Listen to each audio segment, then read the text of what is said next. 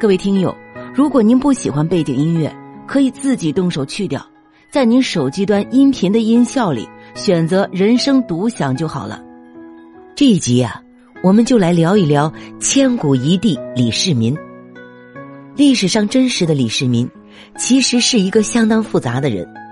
你可以说他雄才大略，是真正的千古一帝；也可以说他晚年昏聩，大兴土木。可以说他勇猛无敌，战无不胜；也可以说他灭绝人伦，弑兄篡位。因为这些事情，他确实都干过。公元五九八年，李世民出生于武功县的李家别馆。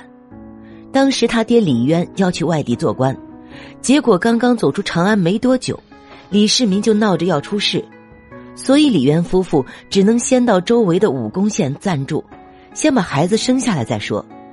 李世民出生那天，据说李家门口来了两条龙，盘旋三日才退去。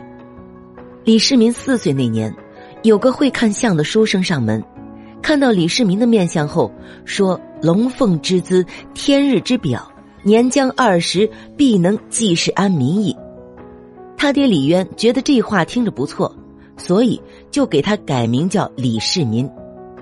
十六岁那年。李世民在父母的安排下娶了自己的发妻长孙氏，两个人感情极好，后来相伴半生。十八岁那年，天下开始变得不太平了，到处都有农民军开始造反。这一年，李渊被派到山西那边去镇压当地的农民起义，李世民也随之前往。李家刚到山西之后不久。就听说在汾阳那边度假的皇帝陛下被突厥给盯上了，围在了雁门关那边。李渊这儿正忙着镇压农民军呢，肯定腾不出手去救援呢，所以只能派李世民去。李世民第一次独立领兵，展现出了自己的军事才能。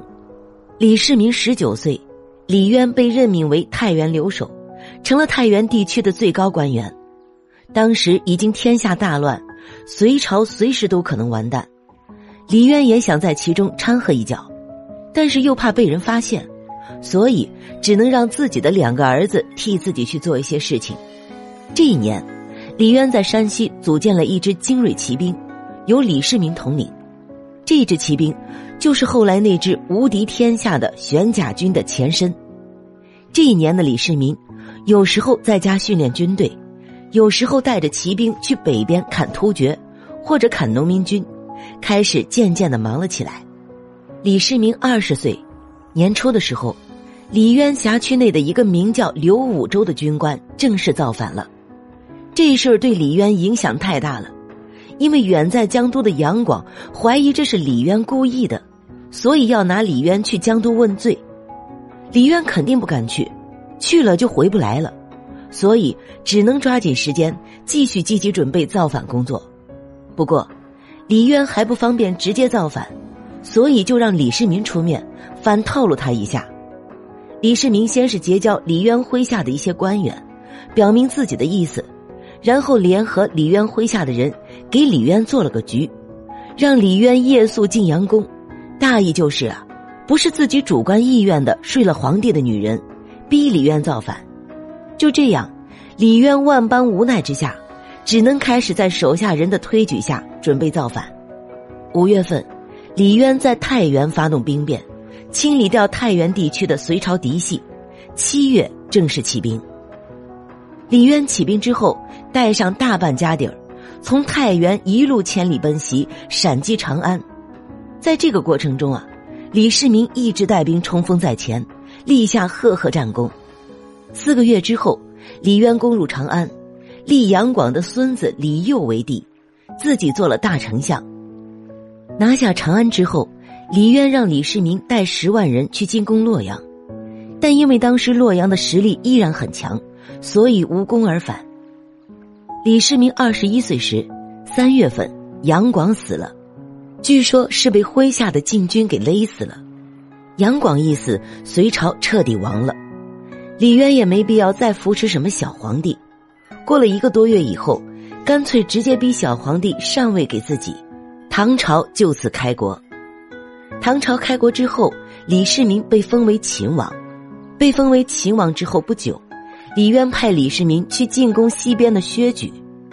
李世民带着十几万人去陇西打仗，结果刚到陇西，李世民就因为水土不服得了一场大病。因为病重，李世民无法指挥军队，所以唐军大败。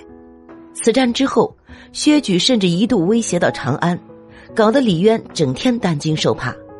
但幸运的是，在这之后不久。李世民病好了，薛举反倒得了一场重病，然后病死了。就这样，在薛举死了之后，李世民二度为帅，率领唐军进攻陇西，终于一战攻城。二十二岁时，李世民上半年一直在家里休息，没怎么上前线，主要负责在家生孩子。李世民的嫡长子李承乾便是在这段时间内出生的。但是十月份的时候，却听说山西老窝被刘武周给攻破了。对于刘武周的进犯，李渊无可奈何，只能再次让李世民上场。二十三岁，上半年李世民基本上都在山西，在经过半年多的战争之后，终于干垮了刘武周，重新收复了太原地区。刚刚干垮刘武周，李世民又被李渊紧急调往洛阳，去进攻王世充。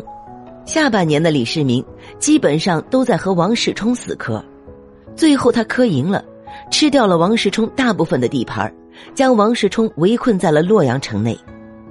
二十四岁年初的时候，李世民已经完成了对王世充的合围，王世充眼看打不过李世民，只能向旁边的窦建德求助。窦建德率军来援，李渊当即下令让李世民撤退。但是李世民拒不退兵，觉得自己有实力一比二，最终李渊只能同意了。在这之后，李世民留下大部分军队继续围困洛阳城，逼王世充投降，自己则带上最精锐的三千多玄甲军，前往虎牢关阻击窦建德。窦建德率领的农民军装备一般，缺乏大型的攻城武器，所以愣是被李世民挡在了虎牢关外一个月。一个月之后，李世民趁窦建德防备松懈，亲自出城，带着手下骑兵直冲窦建德的中军大营。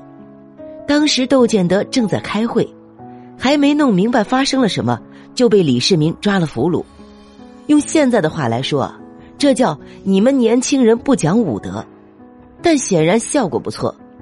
抓了窦建德之后，李世民带着窦建德去洛阳那边转了一圈王世充自觉无望，只能投降。